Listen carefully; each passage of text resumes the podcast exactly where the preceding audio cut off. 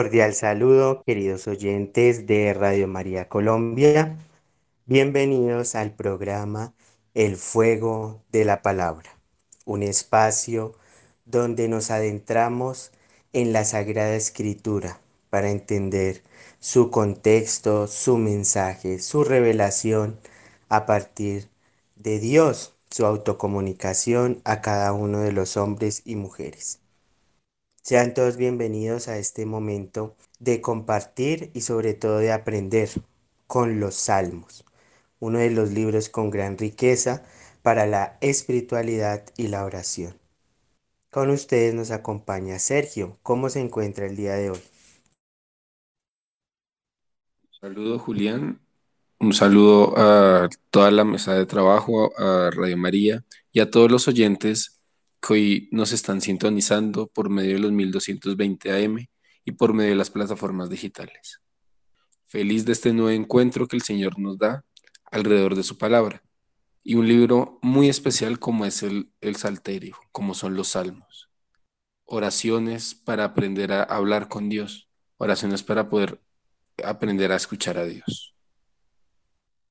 Con este libro que hemos retomado en torno a la lírica y la poesía en el Antiguo Testamento, queridos oyentes, los invitamos a orar, a poner en presencia del Espíritu Santo este momento de aprendizaje, este momento donde a través de la palabra de Dios somos conscientes de esa acción de la gracia en nuestra vida. Y por eso los invitamos a que invoquemos al gran personaje que nos acompaña y que nos ilumina siempre, el Espíritu Santo, la tercera persona de la Trinidad, que nos fortalece y nos guía en diferentes tiempos y sobre todo en el hacer y en el obrar de entender la acción de Dios Padre a través de su Hijo Jesucristo. Salmo 1 Dichosos quienes se complacen en la ley del Señor. Dichoso quien sigue el consejo y guía por sendas a los que no entran en el Señor, sino que complace en la ley del Señor sobre la reflexión del día y de la noche. Es como un árbol plantado junto al arroyo da frutos a su tiempo y sus hojas no se secan. Consigue cuanto emprende. No ocurre así a los malvados, paja que el viento arrastra.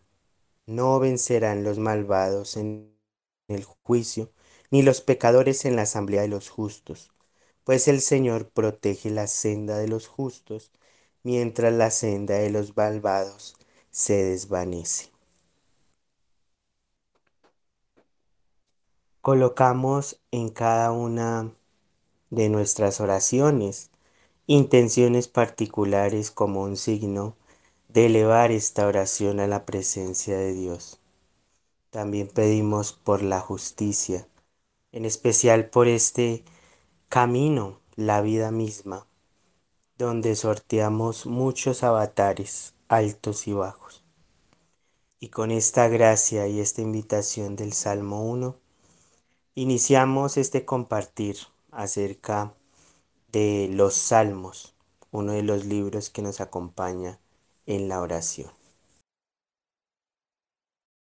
En los programas anteriores hemos hablado poco sobre qué son los salmos, qué tipo de contenido es. Hemos hablado de las diferentes épocas en las cuales se fueron escribiendo, se fueron componiendo. Y pues hoy ya vamos a continuar con esta lectura de los salmos.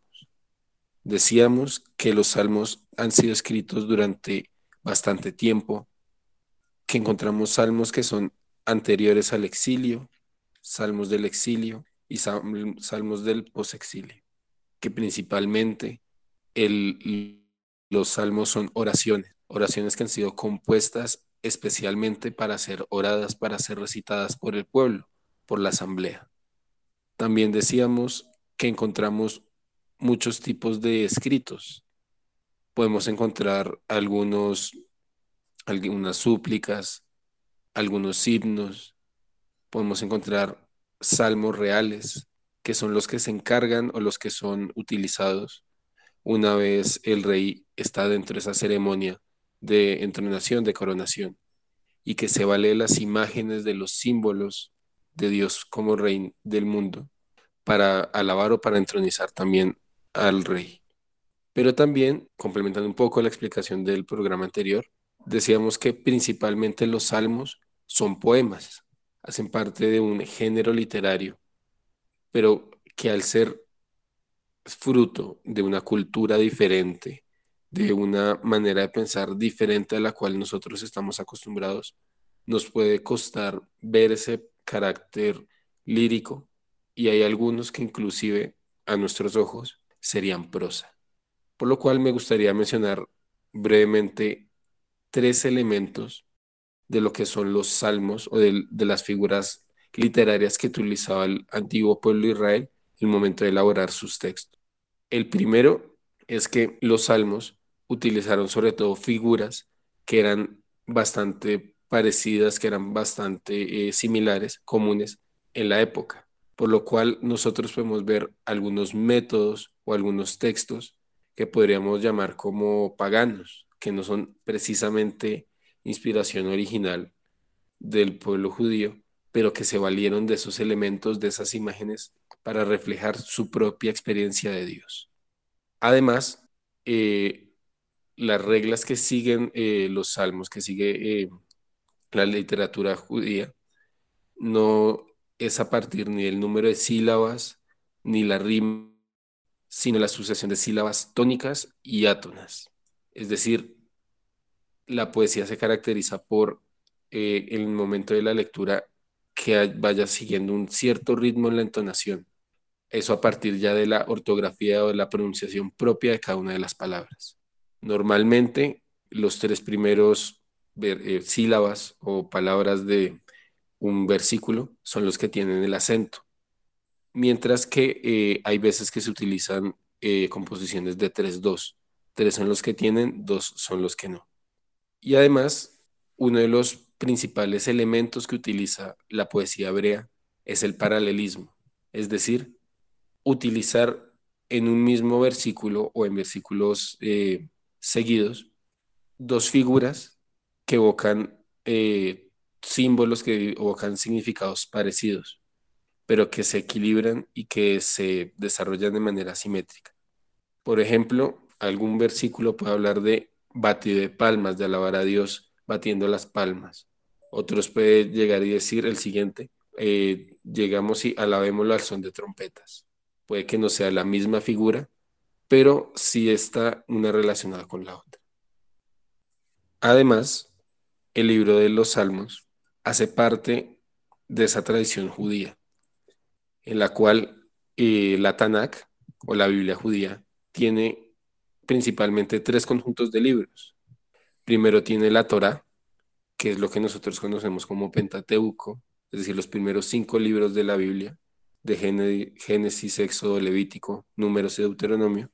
Están los, los Hamesh Megilot, que son algunos de los libros eh, que nosotros diríamos poéticos o sapienciales, que es Cantar de los Cantares, Ruth, Coelet, Esther y Lamentaciones. Y el tercer conjunto de libros son los Salmos. ¿Qué sucede? Tanto la Torah como los Hamesh Megilot son libros que están compuestos a su vez por tres textos diferentes. Y por eso mismo la persona que compuso o que organizó los salmos se tomó el trabajo de dividirlos justamente en cinco secciones. Cinco secciones que se asemejan a los cinco libros del Pentateuco y que se asemejan a los cinco libros de los Hamesh Megilot. Ya en el, en el programa anterior decíamos que los salmos 1 y 2 son la introducción a todo lo que va a ser el salterio. El primer salmo siendo justamente una súplica y el segundo siendo una evocación del drama mesiánico. Los dos elementos son justamente hilos conductores que van a estar a lo largo de todo el salterio. Y ya vamos a ver que el primer libro la primera división va a iniciar desde el Salmo 3 hasta el Salmo 41. Esta eh, división se va a dar por las doxologías. Al final de cada uno de los salmos que vamos a ir mencionando, se va a encontrar una doxología, que va a ser la que va a marcar el fin de un libro y el inicio del otro. Por ejemplo, si en este momento nos fuéramos al Salmo 41, en el último versículo vamos a encontrar el siguiente texto. Bendito sea Yahvé, Dios de Israel, desde siempre y hasta siempre. Amén, amén. Justamente ese amén, amén es el que marca el final de este primer conjunto de salmos. Observamos en esta interesante interpretación y estructura de los salmos cómo el pueblo mismo va generando un diálogo, un diálogo íntimo con su historia, con su historia y sobre todo con la fe de un Dios único, un Dios que se va gestando en la representación de aquellos que son fieles ante las promesas y la alianza.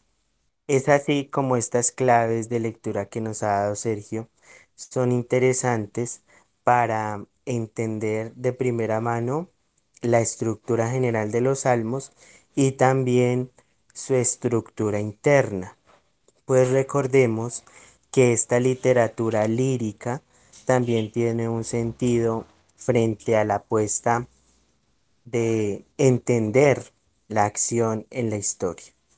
Además que, eh, como lo decíamos en el capítulo anterior, el libro de los Salmos es un fiel resumen de distintas épocas históricas. Ya hablamos del preexilio, el exilio y el posexilio como referentes para entender la expresión y el amor del pueblo de Israel hacia Dios. Entonces, en esa fidelidad, pues debemos entender también la estructura interna, como lo es los paralelismos que ya nos eh, comentaba también Sergio.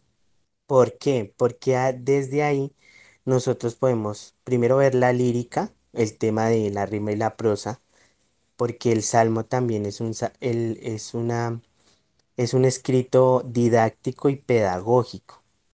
Entonces, así como nosotros aprendemos diferentes textos cortos con una rima para llevar una enseñanza, así también el salmo es un modo de entender esta particularidad de enseñanza de la fe. Entonces, con esta visión de los paralelismos, ya sean sinonímicos que son iguales, eh, antonímico que es eh, el opuesto a otra palabra, nosotros vamos entendiendo que esto tiene una forma didáctica para, para comprender la fe. Y es así que el Salmo acompañó muchas peregrinaciones y también instruyó en la hacían parte de la fe. Recordemos que la, la sinagoga, que es un sitio de expresión de culto, también fue un sitio de enseñanza. Y los salmos eran muy claves hasta para el tema de aprender eh, el idioma o el lenguaje particular como lo es el hebreo. Entonces, con esta mirada general, queridos oyentes, los invitamos a escuchar la pausa musical. Tú que habitas al amparo del Altísimo, que vives a la sombra del Omnipotente, di al Señor, refugio mío, alcázar mío, Dios mío, confío en ti. Él te librará de la red del cazador, de la peste funesta. Te cubrirá con sus plumas, bajo sus alas te refugiarás. Su brazo es escudo y armadura. No temerás el espanto nocturno, ni la flecha que vuela de día, la peste que se desliza en las tinieblas ni la epidemia que devasta mediodía. Caerán a tu izquierda mil, diez mil a tu derecha, a ti no te alcanzará. Tan solo abre tus ojos y verás la paga de los malvados, porque hiciste del Señor tu refugio, tomaste al Altísimo por defensa. Se te acercará la desgracia, ni la plaga llegará hasta tu tienda, porque a sus ángeles ha dado órdenes para que te guarden en tus caminos. Te llevarán en sus palmas para que tu pie no tropiece en la piedra. Caminarás sobre áspides y víboras, pisotearás leones y dragones.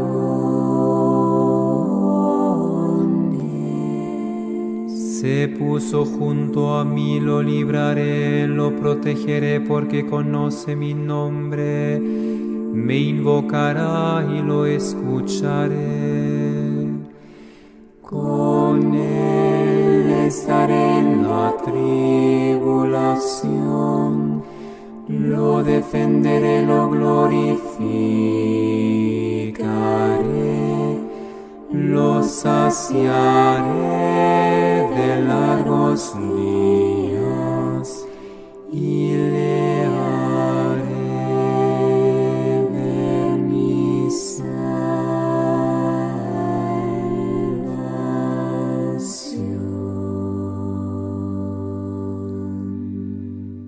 Continuamos, queridos oyentes de Radio María Colombia, en el programa El Fuego de la Palabra, abordando el libro de los Salmos. Continuando esta expresión lírica, este reflejo de una enseñanza de un pueblo a través de estas letras que son los salmos, queremos entonces ya adentrarnos en el libro primero que nos comentaba Sergio, en la estructura general de los libros, cómo los mismos salmos van dando una guía para que se interprete y se evidencie la acción y ese mensaje de revelación de Dios. Entonces, del Salmo 3 al Salmo 41, encontramos lo que sería un libro o libro 1, que nos va llevando por una serie de salmos y de una tradición particular.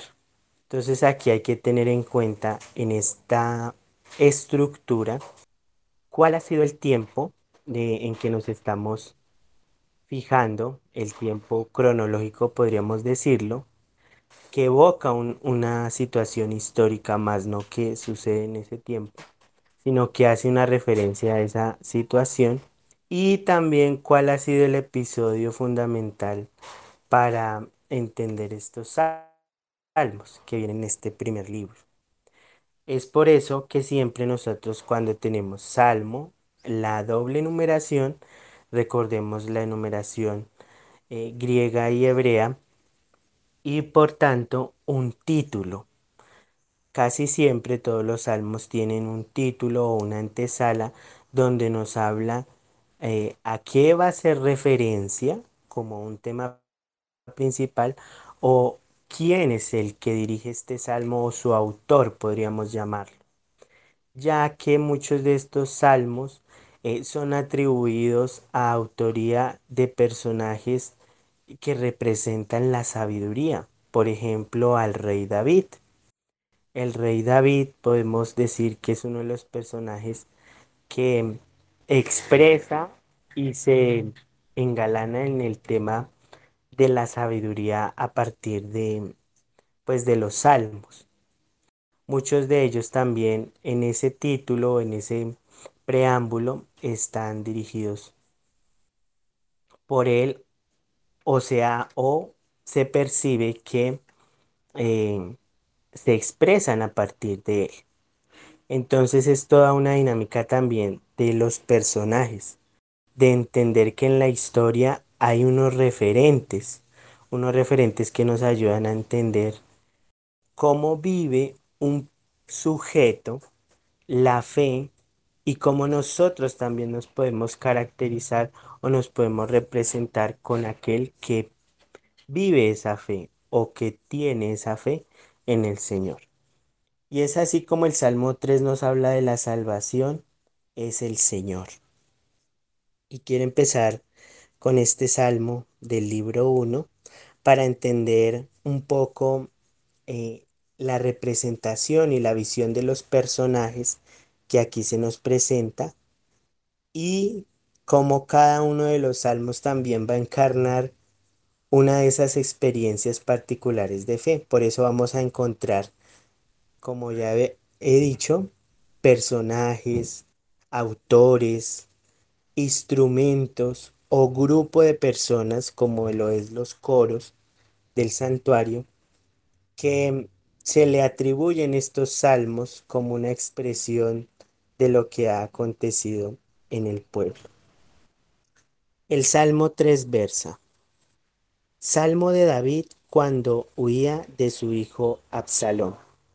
Señor, son tantos mis enemigos, tantos quienes se alcanzan contra mí, tantos los que me dicen, no tienes salvación en Dios. Pero tú, Señor, eres mi escudo, mi gloria, quien me enaltece. Cuando clamo al Señor, Él me responde desde su monte santo. Me acuesto y me quedo dormido, me despierto porque el Señor me sostiene. No temo a esa ingente multitud que ha puesto cerco para dormirme. Ponte en acción, Señor, sálvame, Dios mío. Tú que golpeaste la mejilla de mis enemigos, tú que rompiste los dientes de tus malvados. La salvación viene del Señor, que tu bendición descienda sobre tu pueblo. Es claro evidenciar en un salmo como el Salmo 3 todo el tema relacional en cuanto la expresión de nosotros como seres humanos en interrogatorio a Dios o en súplica. Por eso ya hemos venido hablando que los salmos tienen diferente clase o se evidencian desde diferente tipo. Y esta es una súplica una súplica que ante los malvados y ante tanta injusticia se quiere lograr la mayor gloria puesta por el mismo Dios para aquellos que son fieles a su voluntad. Y es por eso de que acá vemos y también nosotros pensamos en un personaje como David, que ante tantos avatares y a veces tantas contradicciones, pues se busca eh, ese perdón, esa misericordia de Dios. Entonces con esto contemplamos también que los salmos, siendo una parte fundamental para entender lo histórico, también reencarnamos en cierto sentido esas debilidades humanas que han trasegado en diferentes personajes y que son reflejo también de la experiencia de fe y de nuestra pedagogía en la fe, que es un aprendizaje. Y por eso acá observamos el tema de que el Señor es mi escudo, es el en quien me enaltezco y cómo ante tantas situaciones Él es el que batalla, Él es el que da la batalla por la persona, por quienes están en fidelidad con Dios.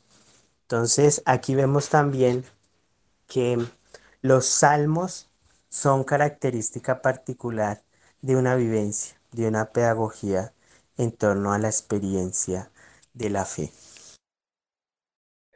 A continuación, en el Salmo 4, ya vamos mirando cómo el salterio es una composición, es una colección de oraciones pensada para ser leído por alguien más. No es como podríamos tomar, por ejemplo, la oración que hizo Moisés cuando fue liberado de la esclavitud de Egipto, una vez cruzaron el Mar Rojo, que es una oración que el Señor le inspiró, pero para ese momento, y que tiene sentido es cuando Él la recita en ese instante. En cambio, estas oraciones han sido compuestas, han sido inspiradas para que alguien más, alguien diferente a mí, es decir, alguien diferente a quien escribe el salmo, la tome y transmita a través de esta oración algo que le quiere decir al Señor. El Salmo 4, que tiene unos nueve versículos, es bastante corto, nos va mostrando justamente que hay oraciones que se hacen en la mañana o que se hacen en la tarde, que hay oraciones que se hacen justamente eh, pidiendo a Dios, hablándole en primera persona, pero también se pueden ah, eh, orar o se pueden recitar en conjunto. Dice el Salmo 4. Respóndeme cuando te llamo, Dios, testigo de mi inocencia. Tú, que en el apuro me abres salidas, tenme piedad y escucha mi oración. ¿Hasta dónde insultaréis mi gloria? ¿Amaréis la vanidad y andaréis tras la mentira? Sabed que el Señor me distingue con su amor. Dios me escucha cuando le llamo. Temblad y no pequéis. Reflexionad en el lecho y callad. Ofreced sacrificios justos y confiad en el Señor. Muchos dicen, ¿quién nos hará ver la dicha? Haz brillar sobre nosotros la luz de tu rostro. Señor, me has dado más alegría interior que cuando ellos abundan en trigo y en mosto. En paz me acuesto y enseguida me duermo, pues tú solo, Señor, me haces vivir tranquilo.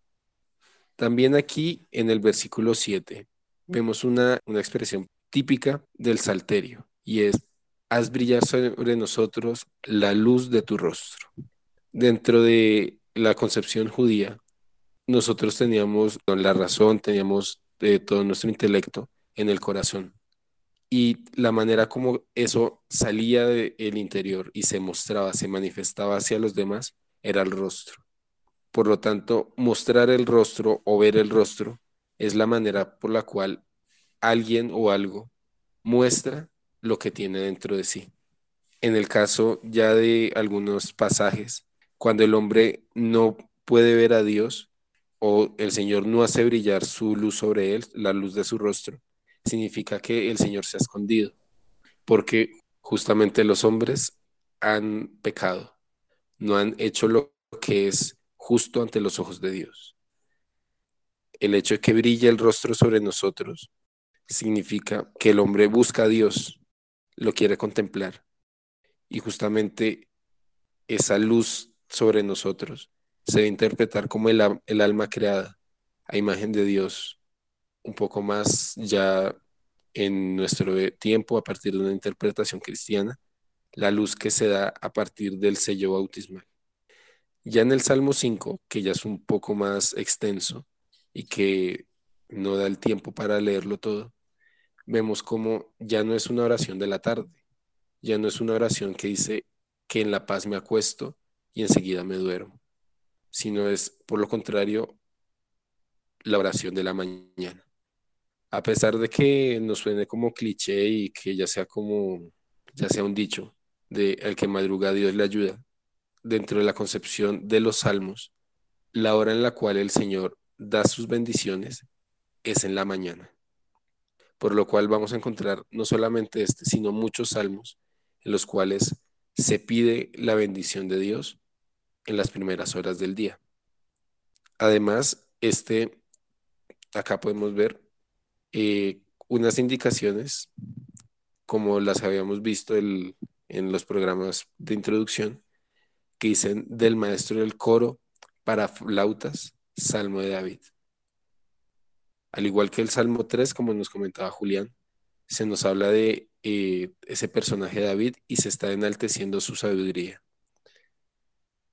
pero maestro del coro nos está haciendo entender que a pesar de que pareciera que fueran oraciones personales, oraciones para ser dichas por una sola persona, el hecho de que haya un coro significa que esta oración va a ser recitada para muchas personas o por muchas personas, que es una oración a pesar que sea en primera persona singular, diríamoslo así, es decir, a pesar de que diga yo, realmente es un nosotros.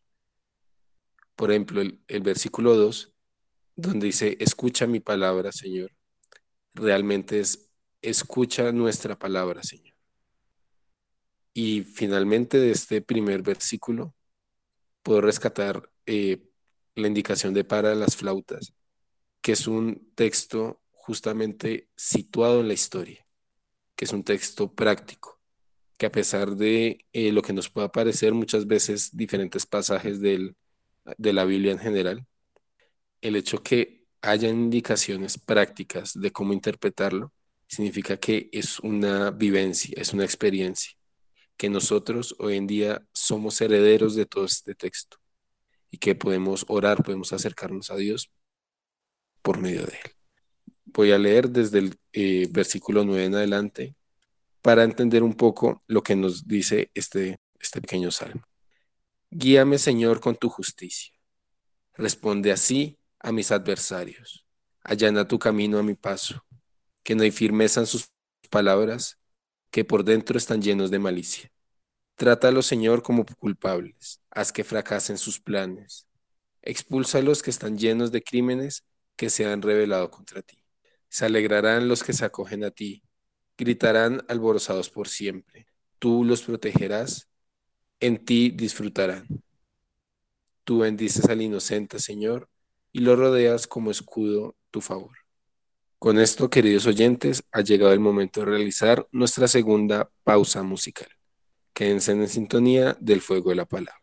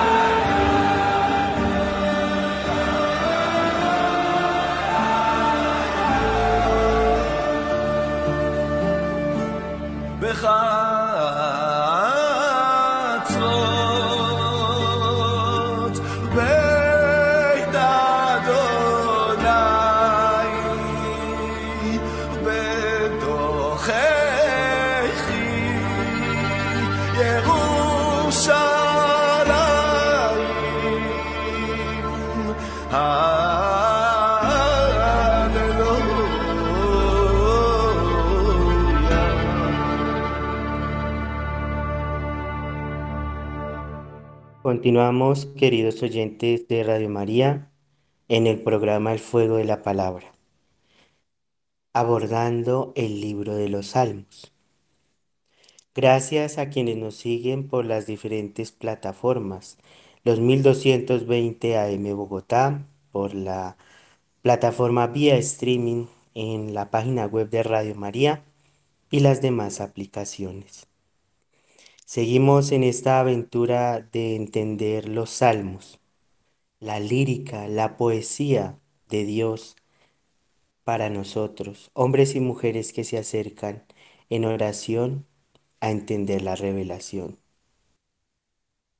Estamos abordando el libro 1 que va del Salmo 3 al Salmo 41 y ahondando los salmos 4, 5, 6 y 7, que expresan una vivencia de David y podríamos llamarlos salmos davídicos por su referencia a este gran personaje, comprendemos la acción de Dios en cuanto al diálogo y la fidelidad. Ya Sergio nos anunciaba en el Salmo 5 y el Salmo 4 la oración particularmente es el tema de entrar en oración, entrar en diálogo, entrar en comunicación con Dios. Y no solamente como una experiencia pasiva de recibir una señal o la interpretación de la gracia, sino también como una dinámica activa de entender cómo nosotros nos estamos poniendo en ese paso, en ese ritmo, a entender la acción de Dios en la vida. Y es así como los Salmos 6 y 7 van a venir abordando estos temas acerca de la justicia y sobre todo del justo. Miren que hemos tratado en este espacio cómo es la oración en un primer lugar, en qué momento o en qué hora podríamos hacerla, pero también esta intención de la súplica, una súplica por el justo. Ya vemos en el Salmo 6, vuélvete Señor, ponme a salvo, que es un salmo del maestro del coro para instrumentos de cuerda y es un salmo de David. Entonces aquí también observamos el todo el tema de la súplica y de la vivencia ante situaciones límites. Por ejemplo, dice, Señor, no me reprendas, airado, no me castigues con furia. Señor, apiádate de mí, que soy débil, fortaléceme, pues, mi, pues me siento sin fuerzas y estoy profundamente abatido. Señor, ¿hasta cuándo? Mírame, Señor, Ponme a salvo, que tu amor me libera de la muerte. Así también encontramos en el Salmo 7 una impresionante visión acerca del Señor es un justo juez, pero sobre todo en forma de himno. Recordemos que el himno también tiene una incidencia en los salmos y esta es la cuestión de la lírica y del ritmo frente a lo que, lo que se va expresando en cada una de sus letras o, o versos. Y por eso hay muchas palabras que se repiten durante el himno. Por ejemplo, Señor mío y Dios mío, ten piedad de mí. Señor, hazme un instrumento Señor, Dice a cuantos están llenos de la ira, Señor, haz justicia a los pueblos. Y también hay representaciones y figuras de todo lo que envuelve a los atributos divinos de Dios. Por ejemplo, Dios es mi defensor. Dios es mi justicia. Dios me descarga de toda la ira en todo tiempo. Dios es mi protector. ¿A quién temeré, Dios mío, Señor mío? Entonces aquí observamos la importancia, como decía Sergio, de la comunicación y el diálogo frente a la experiencia de los salmos y sobre todo de ese reconocimiento de, de una alabanza y una glorificación a través de los atributos divinos, a través de entender la relación con, con el Señor. Y es una visión muy interesante porque también es una visión eh, particular, ¿no? Cuando nos apropiamos en el buen sentido de la divinidad, cuando decimos Señor mío y Dios mío, no es que lo estemos cosificando o lo estemos encerrando para, para gusto propio, sino antes más es que lo estamos haciendo más partícipe de nuestra propia voluntad.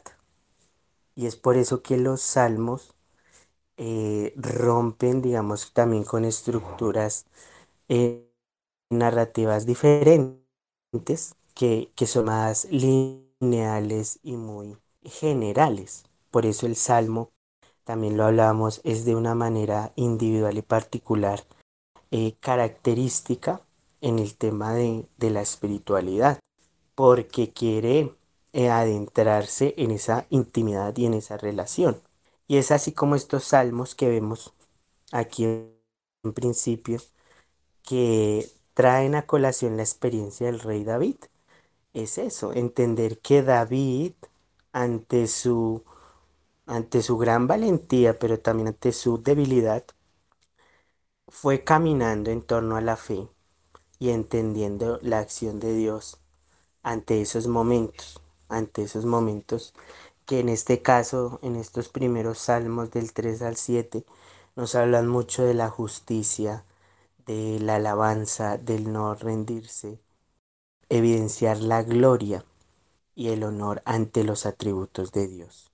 Entonces es una forma y una expresión de continuar eh, evidenciando la riqueza de cada uno de estos pasajes y sobre todo de estas letras que nos ayudan a entrar en, en esa oración íntima, en esa oración individual, como una forma también de hacernos a la expresión misma de Dios, algo más particular, algo más trascendente en cuanto a su comunicación y su diálogo.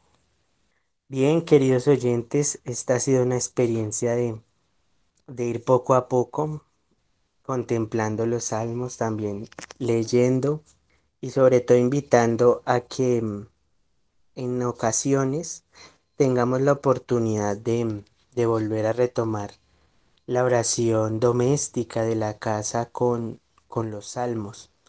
Eso ha sido de gran ayuda y aprendizaje a muchas generaciones y sobre todo porque con ellos abrimos la puerta del corazón hacia esa revelación más grande que para nosotros es Jesucristo, ya con el Evangelio y sobre todo con ese encuentro, con esa acción de mente, de corazón y también de todo nuestro ser frente a la vivencia de la fe.